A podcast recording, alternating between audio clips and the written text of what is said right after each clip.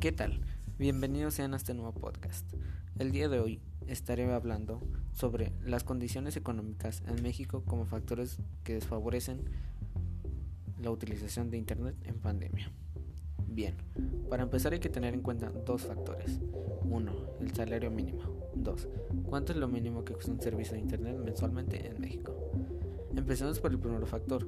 Según la página del economista, el salario mínimo de una persona en México es de 123.22 pesos mexicanos por día, que esto equivaldría a 6.23 dólares estadounidenses.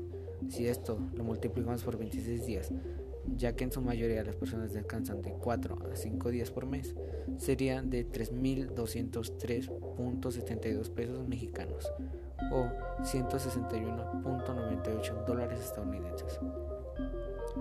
Si esto era antes, cuando la pandemia no estaba, ahora imaginen cómo ha cambiado todo, cuántas personas con este salario han sido despedidas, cómo la estarán pasando. Quizás conozcas a alguien cercano o no tan cercano que esté pasando por esta situación.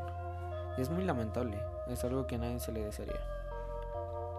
El segundo factor sería, ¿cuánto es lo mínimo que cuesta un servicio de Internet en México? Consultando varias páginas de empresas, el precio más bajo es de 349 pesos cada mes, perteneciente a la empresa Telmet. Suena que es un precio bastante fácil de pagar, pero no. Si a esto lo sumamos otros gastos como comida, luz, agua, transporte público y renta, ya será un lujo tener internet. Uno pensaría, ¿yo para qué necesito un servicio de internet? Últimamente hemos visto cómo cada día el internet es más importante a continuación te mencionaremos unos beneficios que nos brinda el Internet. 1. Comunicación instantánea, mediante aplicaciones como WhatsApp, Messenger, Instagram, entre otros. 2. Búsqueda de información ilimitada. Nos brinda acceso a millones de páginas que nos pueden ser de mucha ayuda en una tarea, investigación o simplemente porque quieras aprender algo nuevo. 3.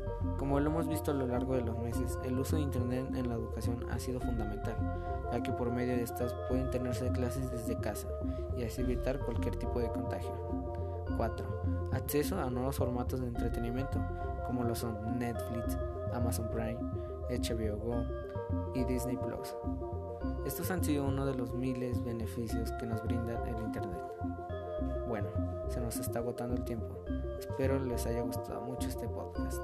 Nos vemos en otra edición y que tengan una excelente tarde o mañana. Nos vemos.